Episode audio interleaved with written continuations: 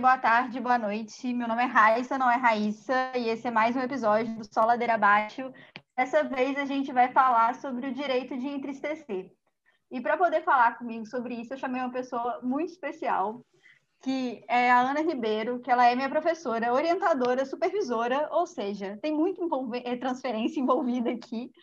A Ana é doutora em psicologia, psicanalista, professora da graduação, pós-graduação da Uni Academia e mais um milhão de coisas que eu, se eu ficar falando aqui, a gente vai ficar até amanhã. Então, Ana, pode falar aí para os nossos ouvintes.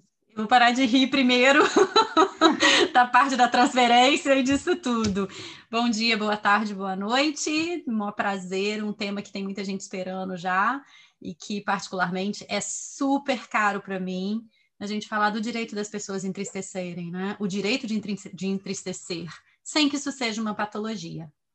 Sim, e, e isso é a gente acho que tudo a quarentena ela fez com que muita coisa viesse à tona, né?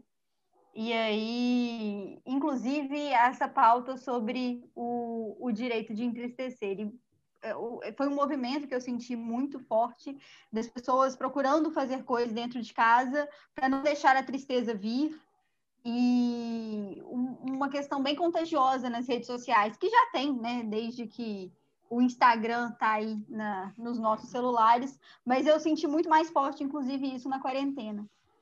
Talvez por esse movimento todo do mundo de recolhimento, e aí a gente tem um contato muito maior com as nossas próprias questões, e aí ah, é, coisas para poder fazer, e aí mensagens extremamente positivas, e o top 10 de livros de autoajuda, todos falando Meu sobre Deus, felicidade. E aí eu pensei, cara, a gente precisa realmente falar sobre isso, porque entristecer é um sentimento completamente natural virou uma patologia, né? Acho que a gente pode começar por aí.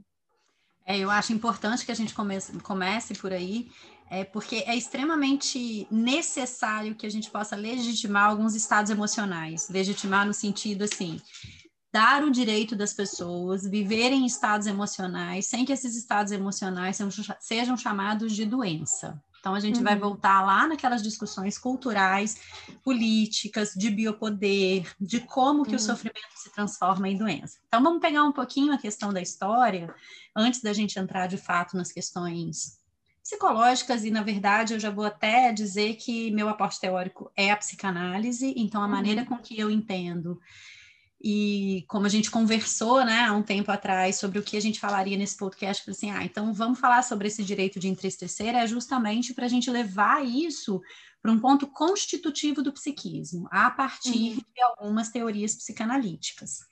Claro. Mas vamos começar primeiro pela questão cultural, até porque a psicanálise não é nunca desprovida de cultura, ela está uhum. sempre uhum. dentro de um aporte cultural. Bom, uhum.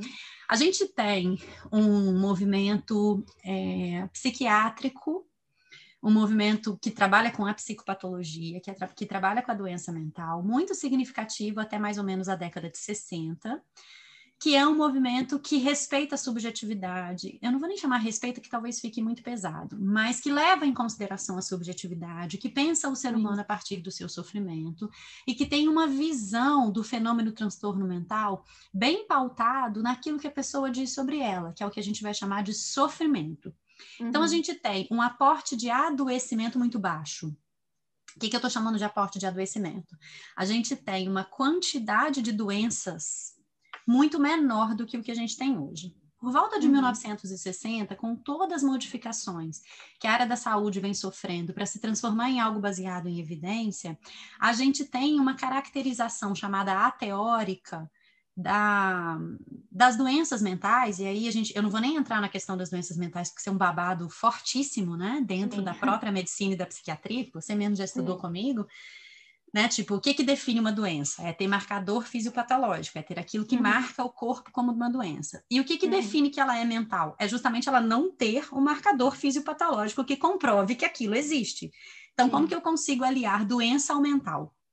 Né? Então, a, a, a, saúde baseada em evidência, ela precisou, de certa forma, para provar a sua eficácia, modificar a maneira como ela enxerga o movimento é, psíquico, como ela enxerga o fenômeno psíquico, muito motivada por uma demanda cultural, uma demanda pós-guerra, uma demanda imediatista, uma demanda capitalista. Até aí, tudo bem porque as, todas as disciplinas e as ciências, elas cursam muito em consonância com o diálogo com a cultura. O que, que a cultura quer é aquela resposta que a própria ciência vai buscar. Uhum. Então, nesse movimento, especialmente a partir da década de 60, a gente tem uma modificação muito significativa da maneira como a gente enxerga o transtorno mental, da maneira como a gente enxerga o sofrimento psíquico, porque o transtorno uhum. mental clássico a gente não questiona, esquizofrenia é esquizofrenia, psicose, psicose. É... A gente pode questionar, é ou não é, mas a gente sabe mais ou menos a definição protocolar do que, que é aquilo. Uhum. E aí, nesse movimento, para que a gente possa encaixar aquilo que é psíquico, não palpável, dentro de um formato cultural baseado em evidência, a gente tem uma transformação que parece muito pequena, mas que faz toda a diferença de chamar o sofrimento de doença. Por quê? Enquanto eu estou dentro do aporte do sofrimento, a própria pessoa fala de si. É ela quem busca algum lugar que ela possa se tratar. É ela quem sabe o tanto que aquilo está privando ela de liberdade. É individual. O sofrimento diz da própria pessoa. A partir do momento que eu tenho aquilo chamado de doença, eu tenho um controle estatal, eu tenho uma legitimação e autorização de um tratamento, eu tenho um protocolo a seguir de conjunto sintomático, diagnóstico e, a partir disso, especialmente medicação. Então, todo um processo. Fala, meu amor. Não, pode falar, pode Vai falar. lá. Depois eu te corto. Não, e aí, aí eu, eu ia comentar. E aí, pode falar. Não, vai. Mas eu ia comentar sobre essa questão da biopolítica, né? Que Exato. entra aí e aí, inclusive, mais do que Foucault, e aí, por favor, não me cancelem, do Callaghan, ele fala do normal e do patológico. E que eu acho que ele vai muito quando ele fala que normalizar seria impor uma exigência à existência. Exatamente isso. isso é muito acertado. E hoje em dia a gente está vivendo palco disso, né? Isso é muito sério, além de muito acertado. Porque o que, que uhum. acontece quando você. É acertado é... culturalmente para o que a gente está vivendo, tá? Assertivo, assertivo, Isso, inclusive, dentro da proposta da, da ciência baseada em evidência. Porque o que, que, eu, o que, que acontece quando eu digo que um fenômeno psíquico é doença? O que eu estou dizendo é que ele entra no processo epidemiológico, ele entra no processo de medicalização, ele entra no processo de medicação, ele uhum. entra num processo de higienização que, até certo ponto, é extremamente válido e necessário para o controle estatal sobre os corpos, porque a gente não pode uhum. viver uma barbárie dos corpos. Uhum. A gente não pode aleatoriamente falar assim, não, não precisa tomar vacina, não precisa usar isso, não precisa usar aquilo, que é a grande discussão de hoje. Mas, ao uhum. mesmo tempo, determinados movimentos são individuais, determinados movimentos não são movimentos de doença. E é esse o ponto que eu acho que a gente precisa conversar muito sério hoje, que é qual é o meu direito sobre o meu entristecimento? Qual é o meu sofrimento? Qual é o, o, quanto que aquilo é possível e a partir de quando aquilo se transforma numa doença? A partir de quando isso interfere de tal forma? Num processo coletivo capitalista que eu deixo de ser produtivo para o meu país e me torno um fardo à previdência. Então é exatamente essa movimentação que a gente tem que compreender. E aí essa questão da produtividade, né, quando você e a questão de do afastamento pelo INSS, os 15 dias, né, daquilo que quando uma tristeza ela vira patologia. E o que é mais pesado, é que eu vejo muito isso acontecer, é como que as pessoas sucumbem aos discursos sobre o normal e o patológico. Como que elas não param para refletir no comportamento delas mesmas, no, na maneira como elas é, assimilam os discursos normal e patológico. Porque vamos pensar, é, eu ainda estava discutindo isso hoje com umas pessoas. O patológico, ele é muito dado. Uhum. Aquilo que é patológico é evidenciado. Né? Por que, que, é evidenciado? Porque desde 1960 a gente tem quadros diagnósticos muito bem definidos. Uhum. Para tantos sintomas, um diagnóstico, para este diagnóstico, este tratamento. Então, eu tenho uma eficácia que em saúde baseada em evidência é altíssima, de que uma amostra gigantesca de pessoas que apresentam esse conjunto específico de sintomas, uhum. são tratados com esse é, medicação ou qualquer outro que seja, que tem eficácia no tratamento e elas sucumbem ao sintoma. Tá bom, vamos para a psicanálise. A remissão do sintoma, quando eu tiro o sintoma de uma pessoa, quer dizer que ela se curou? Ela não pode fazer sintoma de outra forma? Não vai aparecer de outra maneira? Aquilo de fato é uma doença curável? Porque se for uma doença curável, eu preciso admitir nessa lógica que todas as doenças mentais são curáveis. As doenças mentais cura, não né? são curáveis. Exato, não existe cura para doença mental. Mas eu acho que existe o desejo pela cura. E porque, aí... porque o ser humano precisa de respostas para falta. Ele Exato. não suporta aquilo que é inerente a, a ele. Uhum, ele não suporta e o que é aí, é constitutivo. E aí vem muito a medicina e essa onda psiquiátrica junto com a, com a psicologia positiva também, né? E, e isso é uma grande questão, mas de buscar é, respostas para tudo. E eu também acho isso muito complicado, né? É muito complicado na medida em que você ordena à pessoa que ela cumpra aqueles papéis. Sim. Porque a medicina está no papel dela, a uhum. medicina está no papel dela de tentar promover algum tipo de saúde. Uhum. A psicologia está no papel dela no sentido de promover alguma busca de bem-estar, alguma busca de adaptação a, a, alguma técnica que possa adaptar as, as pessoas. Enfim, a gente tem esse discurso em que cada um está no seu quadradinho. A questão uhum. é como que a pessoa que está consumindo esse discurso se posiciona diante disso. Vamos pensar, Raissa, na questão do, do que, que é saúde para a OMS. Uhum. Completo bem-estar físico, psíquico, mental, espiritual. Não tem a ninguém menor tem. chance. Ninguém tem. ninguém tem, ponto.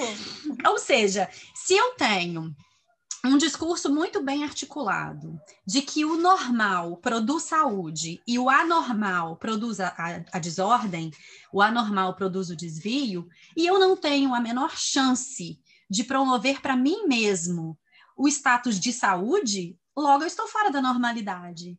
Uhum. E aí, ainda que eu não, não me sinta fora da normalidade, eu preciso buscar um diagnóstico que me coloque na normalidade de ser anormal. Vê se dá para entender essa lógica. Pois é, então, e, e, é muito louca a necessidade também das pessoas de terem um diagnóstico, porque às vezes é importante para a pessoa ter um nome, né? Exato, aí... vira sobrenome. Pois é, e aí a apropriação dessa doença também é um babado. A apropriação é, de algumas doenças específicas facilitam muito que a pessoa não reconheça em si a sua própria fragilidade. Uhum. Porque não sou eu que não, não me esforço o suficiente, é porque eu tenho tal transtorno. É, não sou eu que tenho respostas agressivas porque não eduquei a minha pulsão ou porque não fui educado na minha pulsão. É porque eu tenho outro diagnóstico específico. Eu não vou nem trazer nomes de diagnóstico. Não sou uhum. eu que não tenho a menor educação e quebro as coisas dos coleguinhas, não. Eu tenho um determinado diagnóstico. É muito fácil.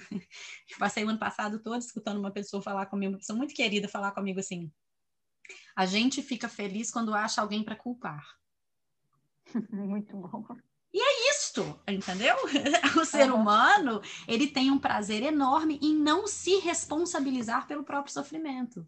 Uhum. E quando Inclusive eu não pela própria tristeza. Por tudo, exato. Ah, eu tô triste, mas por que que Ai, não sei, eu não sei por que que eu tô triste, eu não sei por que que eu tô assim. Meu amor, você está assim. Ponto. E... O que, que você vai fazer com isso? E estar vivo inclui a tristeza, né? E aí eu acho que muito, é, até da nossa educação e né, do jeito que a gente passa para as crianças, de não legitimizar a tristeza. Então, muitas vezes cresce achando que é ruim e que não pode sentir, que se está triste, Deus que me perdoe, vamos fazer alguma coisa aí para poder estar tá feliz, porque tá todo mundo feliz aí no Instagram. Né? Gente, isso é incrível, né? Você fala umas coisas que aí meu, meu cérebro vai, né? Daquele jeito que você já conhece, né? Que aí eu penso em 300 mil coisas ao mesmo tempo. Então vamos lá, vamos organizar isso daí para a gente trazer para a teoria isso, que é uma coisa muito uhum. importante, para a gente já começar a dar nome também para essas coisas. Claro. É, como você já deu o nome do Foucault, como... então eu não serei cancelada só você, mas do Durkheim, enfim. é, é muito isso. Então, primeiro, é, não é que a gente não suporte a tristeza, o ser humano não suporta o mal-estar de existir. E Exato. existir obrigatoriamente, traz um mal-estar. E não é um mal-estar que vem de fora para dentro. Não é um mal-estar porque acordou nublado. Não é só esse mal-estar. Não é um mal-estar porque está tudo em isolamento. Não é, não é só isso. Uhum. O primeiro ponto de mal-estar que todo ser humano tem é o próprio corpo. A gente mora num corpo, a gente vive num corpo, a gente é um corpo que ele é anterior a qualquer constituição psíquica. É, os, alguns psicanalistas vão me cancelar neste momento, mas fazer aqui. o início de todo o processo psíquico é um corpo vivo, é um orgânico vivo. E um orgânico vivo, a partir do momento que ele está vivo, ele é uma demanda incessante. Ele é, um, ele é um metabolismo incessante, ele é um funcionamento incessante. Você come, o seu aparelho digestivo começa a funcionar, o seu intestino começa a funcionar, você já sente um, você sente ao mesmo tempo um prazer, uma saciedade, mas um incômodo intestinal. Então, assim, é, você acorda, você, ai, acorde feliz, porque é mais um dia que você tem na sua vida. Pô, mas às vezes você acorda morrendo de sono. E aí o teu próprio corpo físico te incomoda ao longo de um dia inteiro, e ainda que você tenha muita gratidão pela vida, e eu não estou entrando nessas questões espirituais, ou espiritualistas, desculpa, mas o seu corpo orgânico te incomoda o dia inteiro. Se você tem uma dor de cabeça, eu adoro Maslow quando ele fala da pirâmide. Uhum. fala, Raissa. Não, mas eu não acho que isso, esse negócio da gratidão, ele nem é tanto espiritualista, porque o, o espiritualista ele vai entender também esse processo. Isso é muito cultural, de uma obrigatoriedade de você ter que ser produtivo, de você ter que ser feliz, de você ter, de você não poder ser tóxico, porque agora é outra palavra da moda, em que o coleguinha é tóxico. Eu nunca fui, jamais, né? O, o o alecrim dourado nunca foi tóxico, como se a gente não fosse com as pessoas, né? E eu acho isso muito engraçado. E aí a gente volta no que você disse anteriormente, de sempre querer culpar o outro sobre uh, a dor de existir. A gente é tóxico com a gente. A gente faz escolhas tóxicas para a gente mesmo. Não é o outro que é tóxico, foi eu que fui atrás do é. outro e escolhi. Não é o alimento que é tóxico, fui eu que ingeri o alimento. Eu sou ativo, algumas coisas não são ativas, algumas coisas Exato. são passivas. Eu sou o ser ativo da minha existência.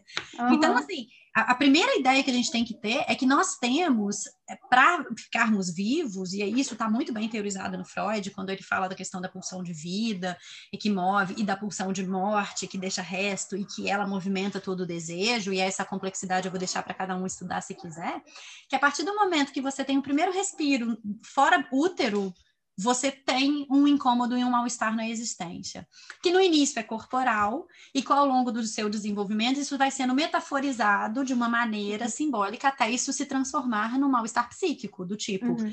quem eu sou, o que está acontecendo, por que, que eu estou sentindo esse vazio, por que, que eu estou nesse processo que não justifica. No início era um mal-estar orgânico e que é traduzido ao longo da vida para um mal-estar psíquico subjetivo, que aí uhum. diversas abordagens vão dar algum nome.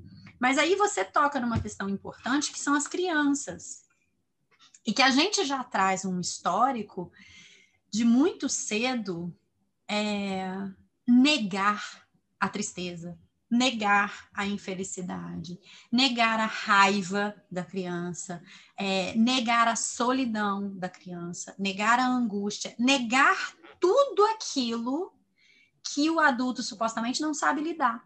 Então, o que, que eu tenho numa relação de um adulto e uma criança? Eu tenho uma criança que tem um estado de desamparo orgânico, psíquico, e eu tenho um adulto que, quando vê a criança em sofrimento, tem uma pancada no narcisismo dele e o que ele sente é: eu não sou suficiente para trazer a felicidade para essa criança. Uhum. E nenhum pai, nenhuma mãe, nenhum cuidador, nenhum adulto sabe lidar com a impotência de estar diante do outro e não ser suficiente para o outro. Então, muito desse movimento cultural que a gente tem, educativo, de obrigar a criança a ser feliz o tempo inteiro, ele vem primeiro de uma projeção do adulto, que o adulto olha para a criança e fala assim: você não tem problema, você não tem que pagar conta, você não tem nada e você é obrigada a ser feliz. Quando na verdade o que ele está fazendo, e se você estuda Melanie Klein, você estuda e sabe, a Melanie uhum. Klein vai falar que todo movimento projetivo primeiro foi um movimento introjetivo. Então ele reconhece nele que ele não é capaz de ser feliz do jeito que ele gostaria, ele projeta na criança a obrigatoriedade da criança ser. Meu amor, vai cuidar um pouquinho de você, vai se permitir não dar conta da vida, para você poder olhar para uma criança e acolher o tanto que o sofrimento tem nela. Então, Nossa, exatamente. Um primeiro passo importantíssimo é esse, é de um adulto dar conta da incapacidade dele em relação à criança para suportar o sofrimento da criança. Mas para isso ele tem que suportar o próprio sofrimento. Uhum. E um segundo movimento que a gente vê muito grande é é dessa criança ser colocada num lugar de não subjetivação. Ela é só um objeto que tem que cumprir um desejo paterno e materno, que se o pai e a mãe se doam o tempo inteiro, pai e mãe, eu estou falando funções, tá, Bom. gente? Função materna e função paterna. Não importa se são duas mulheres, dois homens, um homem e uma mulher, não importa que tipo de constituição familiar você tem. Se você tem uma mãe só, se você é criado por vó, por vô, não importa. O que importa é que, assim, a partir do momento que eu tenho um olhar em cima de uma criança que não subjetiva essa criança, eu vou educá-la como? Engole o choro. Você não, não tem o direito de ter raiva. Você não pode ter medo porque eu tô aqui, porque eu vou te proteger. Não, não, de forma alguma. Valon é um dos autores que eu mais amo para estudar educação das emoções, e a teoria dele é muito nesse sentido, educação uhum. das emoções. Então, o que que Valon diz, a base de uma teoria dele, né? Quando a criança se constitui da emoção para a cognição, então ela uhum. vai primeiro ter que educar suas emoções para depois ela saber usar a emoção. Então a gente vê numa criança, a gente avalia uma criança, por exemplo, do corpo para o cognitivo. Os primeiros anos de vida ela é corpo. E é função do adulto traduzir as emoções dessa criança para ela, traduzir os estados psíquicos para ela, para que ela possa daqui a pouco não usar mais do corpo para se comunicar. Ela vai usar da linguagem para se comunicar. Então, ela uhum. vai uma criança que diante de um acesso de fúria teve um pai, uma mãe suficientemente bons, conceito do Winnicott, mas teve uma função materna e paterna que pode dizer a ela assim: é, o que você está sentindo é raiva, porque você foi frustrado nesse momento por mim. Você tem o direito de ficar chateado, mas a gente vai colocar as regras do que pode e o que não pode diante da tua raiva. Você não vai me bater, você não vai se jogar da janela, você não vai quebrar nada. Você vai achar um espaço de solidão para você dentro de você mesmo, para você elaborar isso tudo que você está sentindo. Essa criança, as, as pessoas vão ouvir isso e vão falar assim: que pai e mãe fazem isso? Os pais que acharam dentro de si esses espaços de desamparo e sobrevivem deles, porque eles não têm medo dos filhos. Aí essa criança cresce e aí ela, na hora que ficar com raiva, vai falar assim: só um pouquinho, eu preciso de um tempo. Na hora que ela ficar triste, ela vai falar assim: só um pouquinho, eu preciso de um tempo. E aí ela vai para o espaço de solidão dela, ela vai curtir o luto dela sem culpa, ela vai se fechar dentro da conchinha dela mesma, e quando ela voltar, ela vai te explicar o que, que ela está sentindo. Uhum. Então, Valon diz que isso é possível, que a gente cria aporte cognitivo sobre as nossas emoções quando alguém foi capaz de traduzir as nossas emoções. Aí a minha pergunta para você, Raíssa. Você foi criada assim? Eu fui Não. criada assim? As pessoas são criadas assim? Mas tem teoria que fala sobre isso. A minha mãe até e meu pai em algum momento fez isso, tanto que eu consigo fazer isso com os meus filhos. Uhum. Mas o mais importante é o seguinte: qual o espaço de solidão que é dado para as crianças? Por que, que eu estou falando de criança? Primeiro, porque você tocou na criança, e segundo, porque o que, que é um adulto psíquico? É uma criança. É uma criança é uma repetição transferencial, já que você trouxe o conceito de transferência logo no início. Um adulto psíquico ou um psíquico adulto é uma repetição de vivências afetivas, não no sentido é, positivas. Afetivas é aquilo que te afetou, muitas negativas uhum. e outras positivas. É uma repetição das vivências infantis, da vivência dos primeiros anos de vida, as relações mais primordiais. Então a gente precisa cuidar do direito de entristecer das crianças, para que o adulto não precise buscar nos discursos biopolíticos diagnósticos para suas tristezas. Perfeito. Perfeito. E aí a gente, eu acho que é interessante a gente falar sobre essa diferença entre luto, né, a tristeza e a melancolia. E depressão. Que... Mas e aí depressão. quanto tempo a gente tem? vamos, vamos, vamos indo, né? Vamos indo que qualquer coisa a gente depois marca uma parte 2 e a gente, a gente dá conta. Mas ainda tem um tempinho, pode falar. Não, a gente. É, porque assim, é, essas questões, elas são questões muito diagnósticas, né? Elas são uhum. é, questões que a gente vai acabar atravessando psiquiatria, que a gente vai acabar atravessando biopoder, é, o controle mesmo, né? Das medicalizações, uhum. entendendo medicalização não como medicação, tá? Quem tá ouvindo uhum. e a Raissa já sabe disso, mas de todo um processo de controle mesmo. Né? E a partir do momento que eu autorizo uma doença a ser tratada, eu tiro a subjetividade de certa forma, se eu só reduzo aquele sintoma a um diagnóstico. Porque, obviamente, não é assim o tempo inteiro. Eu tenho pessoas maravilhosas, eu tenho maneiras de encarar a doença mental que tem muito a ver com o que eu penso, que é medicação é importante. Medicação é importante. Sim. Vou falar pela terceira vez, medicação é importante, mas ela talvez não seja a única técnica de intervenção diante de alguns estados emocionais. Talvez a gente tenha outros estados emocionais. Então, assim, é, só para algumas definições muito, muito simples do que, que a gente tem, a depressão hoje é considerada uma doença, né? Ela tem. Uhum. É, ela tem diagnósticos, ela tem gradações, né? Depressão maior, depressão menor, depressão refratária, isso tudo no discurso psiquiátrico. Uhum é, e que algumas abordagens psicológicas também seguem esses discursos, tem efetividade nos tratamentos, melhoram os sintomas, não é essa a questão, mas vamos pensar no que, que é. A depressão hoje é uma doença, é, mas ela não é uma tristeza. Ela não é uma tristeza. Né? Na criança, por exemplo, a depressão muitas vezes não aparece na tristeza. O quadro sintomático da depressão infantil, ele é completamente diferente de um quadro sintomático de depressão no adulto. Uhum. O quadro sintomático de uma depressão infantil vai aparecer muitas vezes em sintomas de agitação, em sintomas de rompantes de agressividade, em sintomas é, de choro excessivo e muitas vezes de uma euforia muito grande dessa criança. Então é muito difícil fazer esse diagnóstico infantil porque você tem que saber muito da história de vida dessa criança e do que está acontecendo. E saber diferenciar uma depressão de um luto é muito complicado. E aí eu vou colocar uma outra coisa ridícula para a gente conversar, mas que as pessoas esquecem. Um estado de depressão que eu tenho esse quadro sintomático, um estado de luto que eu tenho esse quadro sintomático e um estado de uso de corticoide e espaçadores nasais. Estados alérgicos. Caraca. Você tá... tipo, por que, que eu estou trazendo isso? Porque a gente tem que aprender a fazer diagnóstico diferencial. E muitas vezes você olha uma criança que está com um certo sintoma e você esquece de perguntar como está o corpo dela. Uhum.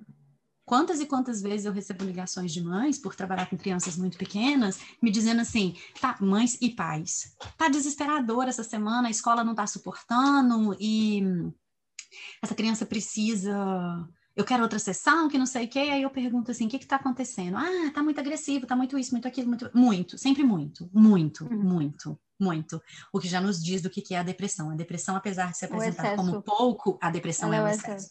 É excesso, é excesso de energia não catalisada, né? É Coisa linda, né? Exato, é um excesso de energia contida. Por que contida? Porque me ensinaram de certa forma, e eu constituí o meu psiquismo de tal forma que o meu superego é tão rígido, tão rígido, tão rígido, que eu não acho objetos, ou acho pouquíssimos objetos para escoamento do que eu sou. Então, é como se eu desconectasse quem eu sou de fato, que são as minhas energias pulsionais, o meu campo psíquico, id, com uhum. o meu superego. Eu desconecto o meu ego do meu, do meu id, do meu superego, se é que isso é possível, sem ser uma dissociação para quem entende de psicanálise. É como se eu tivesse o tempo inteiro um ordenamento dentro de mim dizendo não, não, não, não. Viva para o outro, viva para o outro, viva para o outro. Você tem que ser exatamente o que o outro quer. E dentro de mim eu tenho assim, não quero, não quero, não quero. Mas o meu medo é tão grande da solidão e de entrar nesse estado de solidão que eu vivo nele. Uhum. Então a depressão é a denúncia de um excesso psíquico, como você mesmo disse, de um excesso superegóico muito rígido nesse excesso psíquico, de uma intensidade muito alta dentro muito do tirano, psiquismo, né? muito tirano, e que a pessoa simplesmente ela abre mão dela mesma. Agora, uma criança, voltando só naquela questão né, do diagnóstico diferencial, que não tem nada a ver, mas bombinhas de espaçadores, que eu não, uhum. vou falar o nome deles, mas daqueles remédios que a gente faz tch, e aí a criança uhum. aspira.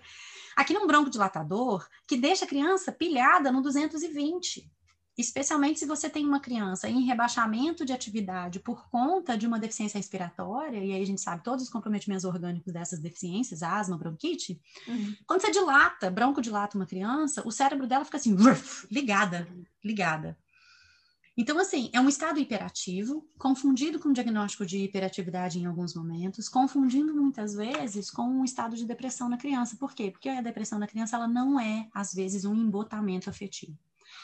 Então, a gente tem um estado depressivo grave no adulto, ou um estado depressivo no adulto, ou uma depressão no adulto, uma depressão na criança. Ô, gente, isso é critério diagnóstico sério de ser feito. Uhum.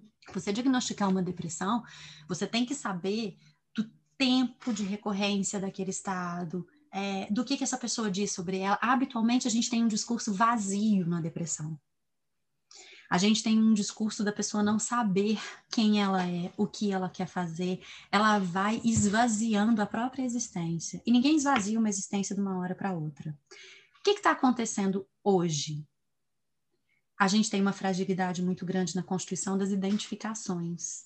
Uhum como hoje ninguém quer se posicionar diante de nada, porque se posicionar hoje é altamente complexo, a gente tem uma constituição psíquica das crianças e dos adolescentes jovens com baixíssimas identificações. O que eu estou chamando de identificação? Ela não sabe o que fazer, ela não sabe o que ser, ela não sabe nada, porque ela não recebe essas ordens. E quando as pessoas recebiam essas ordens, eram ótimas, porque era muito mais fácil eu recebi a ordem que eu tinha que ser isso. Ou eu vou ser ou eu não vou ser, ponto. Se eu não recebo ordem nenhuma, eu fico assim, ó. Olhando para nada. E são muitas é... possibilidades, né? Também. Eu tenho todas as possibilidades. E diante de todas as possibilidades, um ser humano que não tem registro sobre o que o outro quer dele, não sabe o que fazer. Uhum. Então, o que está acontecendo? A gente hoje tem um esvaziamento da existência que não é a depressão. Porque na depressão eu tenho que ter registro do que o outro quer, registro do outro em você, para que eu possa entrar nesse processo. Hoje eu tenho um estado que é um estado de ausência. É um estado de ausência. A ausência, a ausência do quê? A ausência de saber sobre mim, a ausência de constituição sobre mim. É, o que, que você quer? Não sei. Do que, que você gosta? Não sei. O que, que você quer fazer? Não sei qualquer coisa tá bom. As coisas, elas estão esvaziadas de conteúdo psíquico. É difícil hoje você pegar uma pessoa que sabe exatamente o que quer fazer, para onde que ela quer, e não são as crises pontuais do desenvolvimento, não. Mas tem um esvaziamento. As relações, elas são altamente fluidas, porque se eu não tenho energia psíquica em mim, como é que eu vou investir energia psíquica no outro para a permanência de um relacionamento? E aí você me falaria que isso é uma consequência cultural? É. Nossa, eu te respondi de tão bate-pronto, né? É, papo. Vou ter que assumir o risco do argumento que eu tô trazendo. Para mim é. Para hum. mim é. é. Se a gente for analisar é, sociologicamente, antropologicamente, os movimentos culturais, especialmente os movimentos culturais familiares, a gente tem enrijecimentos muito severos das culturas familiares, frouxidão com é, processos muito criativos das pessoas, porque você afrouxa um pouquinho, e perda dos referenciais. Aí você tem uma esquizofrenia cultural. Logo depois dessa esquizofrenia cultural em que você perde os limites, em que você não sabe muito bem mais o que fazer, os pais não falam não e um monte de é, coisa. É isso muito não... pouco frustrada, né? A minha é muito aberta. É, muito, é, é a sua é, eu ia chegar até na sua, mas uma geração muito aberta, sabe? Com dificuldade até de esquema corporal. A gente vê é, dificuldade de ficar concentrado, muita dificuldade de ficar assentado, muita dificuldade de foco, não terminam o que começam. Então, vamos fazer um histórico gradativo disso, por exemplo, só de século passado. Século passado a gente tem um enrijecimento muito grande, depois a gente tem um período, num, num período de Primeira Guerra, com uma frouxidão e um processo criativo muito interessante. Aí a gente tem um afrouxamento quase severo, de que não tem regra nenhuma por um tempo, crises econômicas, porque é um monte de lenha que acontece. Aí a gente tem um enrijecimento muito grande, vídeo discurso do Hitler, né, que uhum. só é capaz de ser seduzido por um discurso daquele quem não tem identificações é, é, rígidas no sentido crítico, então aquilo me traz um um conforto para a ausência, e aí depois eu tenho um outro movimento de afrouxamento, um movimento de perda total, década de 60, uhum. muita perda, um afrouxamento total. Esses movimentos são cíclicos e eles chegam, inclusive, hoje. Então, se a gente fizer essa análise, a gente vê quem são as gerações frutos de qual nível de identificações. Então, as doenças também seguem esse curso. Uhum. Elas são reflexo também desses cursos e esses diagnósticos. Então, hoje, é, você dizer assim, nossa, uma semana que eu tô triste, tô no rebaixamento de humor. Nossa, pelo amor de Deus, vão tomar um negocinho. Toma um negócio pra você dormir, que você fica... Como vão tomar um negocinho? Tipo, de onde? Não vive, né? Você não se Sabe? permite viver. É. Não existe. Você tá buscando num remedinho, num negocinho, é, aquilo que tá te faltando internamente. Você tá tentando trazer de fora para dentro aquilo que na verdade, na verdade deveria vir de dentro para a constituição que você faz no laço com o outro. Uhum. Tá? Diga, e, eu tô falando muito. E, não, maravilhosa. Mas eu acho que isso também é muito de uma cobrança do externo, né? do que você deve ser produtivo, de como você deve estar, do que você se compara com o outro, e aí é o que você disse, é esse esvaziamento, né? Porque. Raíssa, a partir do momento que você é cobrado a tirar nota boa na semana de provas de uma faculdade, e para isso você sucumbe a tomar remédios, anfetaminas, energéticos, para você dar uma potência maior, tem um vídeo interessantíssimo do Dunker que diz: as pessoas vivem em doping. Uhum. Doping legitimado.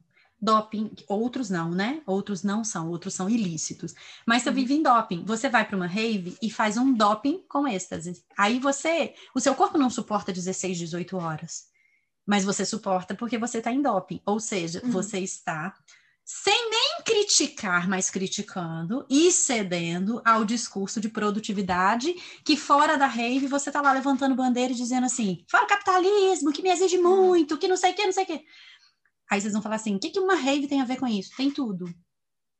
Porque se eu me permito dar um êxtase na minha vida, eu estou acima do meu potencial produtivo. Aí eu chego na hum. semana de prova e tomo um monte de remédios, um monte de anfetaminas. E daí, o que, que tem com isso? Aí eu continuo naquele discurso de que hum. eu tô no The Wall, de que não sei o que, não sei o que, mas o que, que eu tô fazendo com minha semana de prova? Eu tô fazendo a mesma coisa. Isso não sou nem eu que tô falando, é o Dunker que fala. Uhum. Eu tô fazendo um processo de, de produtividade máxima muito além do que eu sou capaz de fazer. Então, assim, aí eu me apaixono por alguém Aí ferrou. Não, desculpa. E aí deu um problema. Não, à vontade, pode falar, não tem. não, não há censura. Porque assim, eu não acredito em mim mesma. Eu não dou conta do meu próprio desamparo. Eu não quero que o outro enxergue a minha vulnerabilidade, que é constitutiva. Eu não sei quem cuidou da minha vulnerabilidade orgânica quando eu era pequena. Ah, foi minha mãe, foi meu pai. Tá, mas em que nível que essa maternagem, essa paternagem foi feita de permitir que você estivesse, falhasse, é, não tivesse um corpo perfeito? Em que nível que você foi amado na tua vulnerabilidade? Em que nível que você foi amado na tua imperfeição? Em que nível que alguém permitiu amar você e você aceitou isso? Em que disse assim, tudo bem, você errou, mas eu continuo aqui tudo bem, você não foi foda hoje, mas eu continuo aqui. E, cara, assim, eu não sou mãe, né? Então, é, mas eu vejo muito isso que a gente não passa isso, né, para as crianças. Não. De maneira não. nenhuma. E aí, até com os adultos, porque foi o que você comentou, é, o adulto e a criança, eles estão muito mais próximos do que a gente imagina, também não. Então, é sempre essa coisa extremamente tirana, e aí, gente vai parar? A minha pergunta é essa. Eu não faço a menor ideia, mas eu sei onde que a gente está no processo. E a gente está num processo de que qualquer rebaixamento de humor é desesperador, qualquer é, funcionamento um pouco mais embotado, que é o luto, o primeiro, o primeiro, primeira vivência do luto é um embotamento afetivo, eu tiro das relações sociais um pouco a minha energia e volto, que foi o que aconteceu muito no início da pandemia, as pessoas ficaram muito desorganizadas vivendo aquele luto, e interessantissimamente está sendo vivido agora ao inverso, uhum. não ao reverso, ao inverso. Muitas pessoas que vão precisar voltar ao convívio com o outro estão vivendo um luto da perda de si mesmo, porque na hora que a gente voltar ao convívio social, a gente vai voltar ao impacto do olhar do outro, a gente vai voltar com os corpos modificados, porque eu quero saber quem é que não ganhou peso, que não se modificou durante a pandemia em casa, uhum. a gente vai voltar com a roupa da moda do ano passado, porque o, o, a moda continuou, mas a gente não vai comprar. Uhum. Então, assim, eu vou voltar quase que paralisado no tempo E eu estou vivendo a experiência do luto, do impacto do olhar do outro em cima de mim. Então, hum. assim, do mesmo jeito que eu falei que a depressão ela tem sintomas e é um quadro específico, o luto tem a ver com alguma perda. Que muita gente acha que é uma perda real. Na criança, sim. Na criança, a, o luto é uma perda real, porque hum. ela não tem ainda, de certa forma, um psiquismo tão bem elaborado que ela possa. Hum, fazer um luto psíquico fantasioso. Agora, no adulto, não. No adulto, muitas vezes, esse luto acontece, eu não sei nem pelo quê.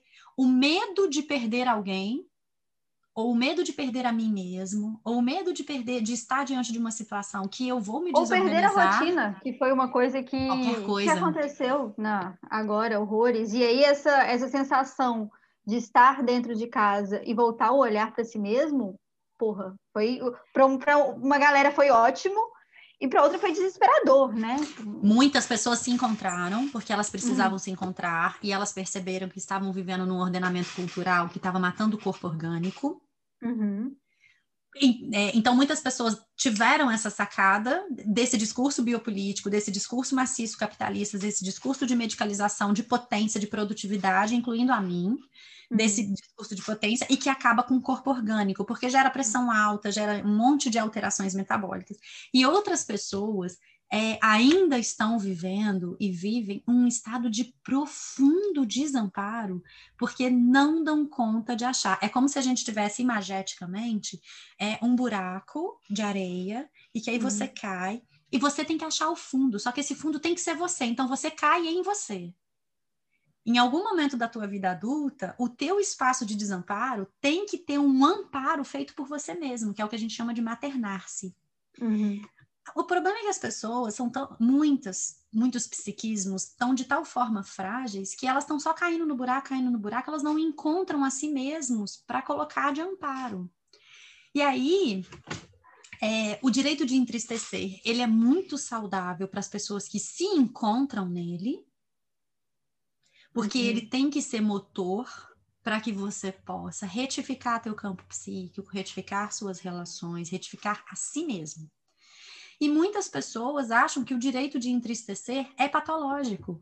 Esse discurso patológico do direito de entristecer são as pessoas que ainda estão buscando sua própria maternagem, que não sabem onde elas mesmas estão. Uhum. E aí, muito bem, a gente conversou antes um pouco, né, da Melanie Klein, desses espaços constitutivos é, de tristeza. Então a gente tem, só teorizando, o Winnicott falando na ansiedade do, na, no espaço transicional aos nove meses. Quem gostar de psicanálise é só procurar um pouco isso. O Winnicott vai falar desse espaço transicional de profunda dificuldade e ansiedade no bebê, quando ele se percebe diferente da mãe e que ele tem que se sustentar psiquicamente sem a mãe, sem a mãe fisicamente e sem o psiquismo da mãe. A gente vive isso o tempo inteiro. Como é que a gente se sustenta longe do objeto amado? Como que a gente se sustenta quando o psiquismo do objeto amado está fazendo alguma coisa de prazer para ele? Como eu me sustento quando o amor da minha vida está viajando com os amigos, sai com os amigos, ou quando eu amor da vida de alguém, tô com os meus amigos e aquela pessoa está em casa vendo televisão. Isso uhum. tem a uhum. ver com a relação dos nove meses do bebê. Então, esse espaço transicional tem que ter sido muito bem cuidado para a gente suportar o entristecimento. O Spitz, um psicanal... pediatra psicanalista francês, fala da ansiedade de separação. É dele esse conceito, da ansiedade do oitavo mês, né? Que vai começar o sexto. E da depressão no bebê por conta disso. O que, que ele está dizendo? Ele está dizendo quanto é difícil se separar daquilo que te constituiu. Esse espaço de ansiedade e separação é o que a gente reconhece como tristeza, não é essa ansiedade no corpo que a gente reconhece, não, tá? Sim, e acho Esse que é interessante falar que todo mundo tem, né? Todo mundo passou todo por mundo isso. passou por isso. Todo mundo aí, acima de alguns gente... meses vai passar por isso. É. E às vezes a gente tem uma ideia de que como se a coisa fosse meio horóscopo, assim, você é uma coisa, você é outra. Nada contra o horóscopo, mas é, o ser humano ele é muito mais subjetivo, né? Então ele não está em caixinha. Então se você não é uma coisa, você é outra. Você é as duas provavelmente ao mesmo tempo. No minuto seguinte você já é uma terceira. Quantas vezes você já me ouviu então, falar assim? falar isso até para galera que não está na psicanálise para poder entender, para não falar assim, ah, eu sou isso ou eu sou aquilo. Não é? Meu bem, você é tudo. E aí, é, e aí é interessante quando. Uhum, é, o, o, a parte do nada é, é, mais complexo ainda, mas a gente é nada e muita coisa. É, quando os meus alunos falam assim, que eu sou bipolar, eu falo, ah, eu sou quadri. Não é uma ironia o hum. diagnóstico da bipolaridade. O diagnóstico da bipolaridade tem que ser feito, porque as pessoas precisam se tratar. Mas eu não posso ser bipolar num único dia.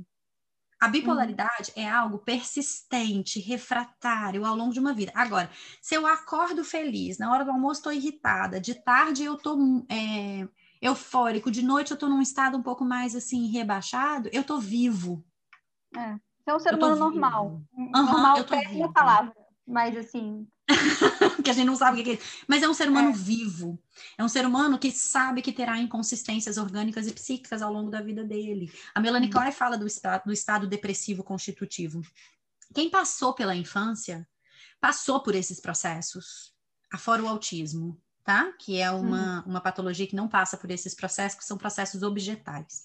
Uhum. Todo mundo que passou por, esses, por esse processo da infância ou ficou paralisado nela, que são os quadros psicóticos, ou teve muita dificuldade, que é o que a gente chama de defesa patológica, e aí vai se defender de uma forma muito abrupta quando tiver de novo nesses momentos, ou você passou e isso é constitutivo de você, aceite. Há em você um núcleozinho melancólico, que você pode acessar ou não, mas que a gente vai acessar quando tiver com medo, quando tiver diante de situações que você não controla, de muita vulnerabilidade. Há em você um núcleo que é chamado de ansiedade, mas que é um núcleo, na verdade, é, depressivo, que é um núcleo de tristeza, em que você tem que lidar com a existência sozinho.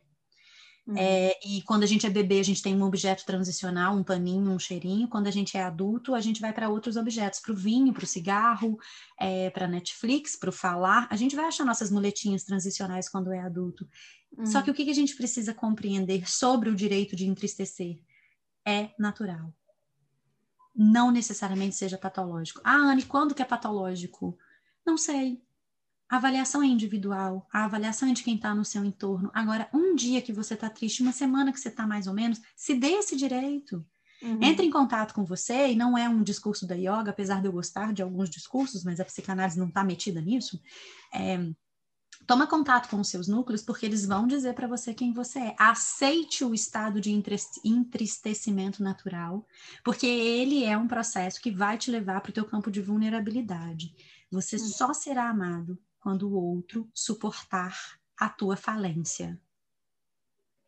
Você só será amado, por, verdadeiramente amado por alguém, que é o que todo mundo quer, e você só verdadeiramente amar alguém quando você suportar o estado de falência psíquica do outro e o estado de falência psíquica seu. A fragilidade, estar triste sem motivo, estar mal sem motivo. Aí você diz: Eu não dou conta, eu não sou tudo isso que você quer, você não é tudo isso Assumir, que eu né? Assumir-se na sua fragilidade constitutiva. Acho que é isso. E aí, para poder finalizar, uma coisa que eu queria, fiquei muito curiosa, que você comentou sobre uma frase da Françoise Doutor. E aí eu queria que a gente você falasse um pouquinho sobre isso para a gente finalizar, porque queria ficar aqui mais 10 horas falando, porém não vai ser possível. Françoise Doutor é uma psicanalista francesa que trabalha com crianças em risco psicótico e trabalha também com a questão da família no entorno do sistema, da, é, do, do, sintoma da criança, né? Françoise Doutor tinha um, um, instituto que chama Maison Vert e ela escreveu muito sobre crianças. E no risco psicótico, a gente sabe que na psicose está o núcleo depressivo. Nosso núcleozinho depressivo está na oralidade, na nossa hum. forma mais primitiva, nos primeiros anos de vida. Separei um pedacinho aqui, pedi até para um aluno meu hoje me mandar para eu poder ter isso fortemente. Olha o que, que a Françoise Doutor fala num trecho que ela chama de solidão. Ela diz assim: a solidão que permite refletir, sentir-se em segurança mesmo só, está articulada com a mãe e constrói-se em contato com uma mãe suficientemente compreensiva, suficientemente tolerante, não fatigável demais, que nos assiste até o momento em que nos sintamos transformados em pessoa, em que ela se torna para nós, com aquiescência ou oposição, outra pessoa que não nós mesmos. O momento em que a relação se automiza com referência ao adulto, possibilita estruturar a mãe, a nós mesmos, a exemplo dos outros, como sujeitos e objetos ao mesmo tempo. Felizmente, muitas mães são assim, sabendo dar e receber, deixando-nos de lembrança palavras e canções, deixando coisas suas e aceitando de seus filhos barulho, sujeira, asneiras e gritos. Provas de nosso prolongamento expressivos. É, a, é graças a isso que essas mães suficientemente presentes e permissivas, mas sabendo também ausentar-se e suportar o sofrimento que essas ausências nos fazem sentir, nos permite ter acesso a uma solidão saudável. Quero dizer, a ausência que nunca é completa, porque o ser amado ausente, ela, existe no mundo, e pensar nela não desperta nenhum sentimento de culpa, mas apenas expectativa. O que eu gosto dessa palavra da Françoise Doutor é da solidão saudável.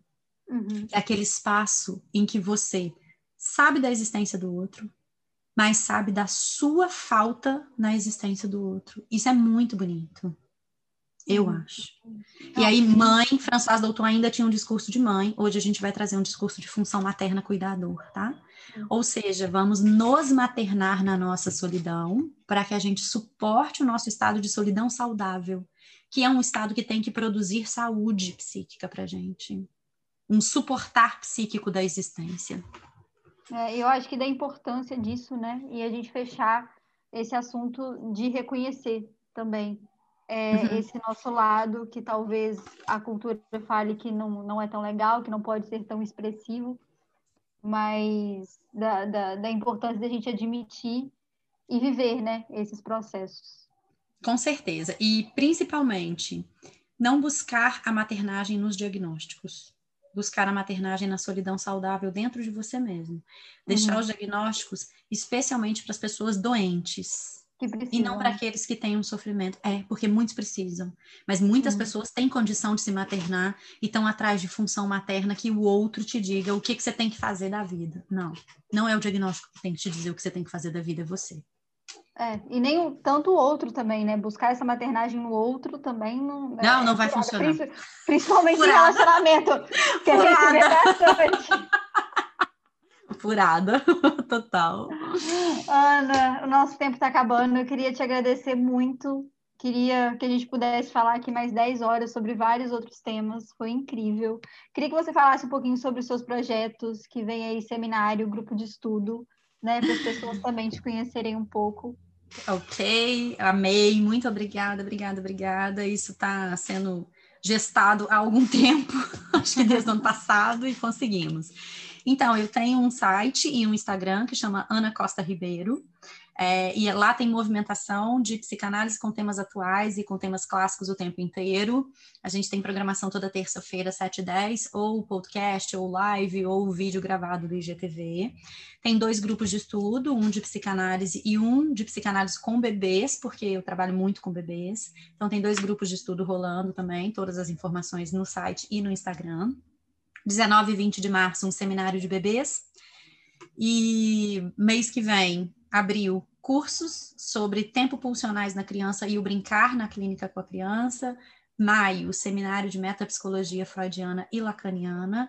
E junho, um curso de autores psicodinâmicos dentro da psicanálise. Então tem muita coisa rolando, muita coisa acontecendo.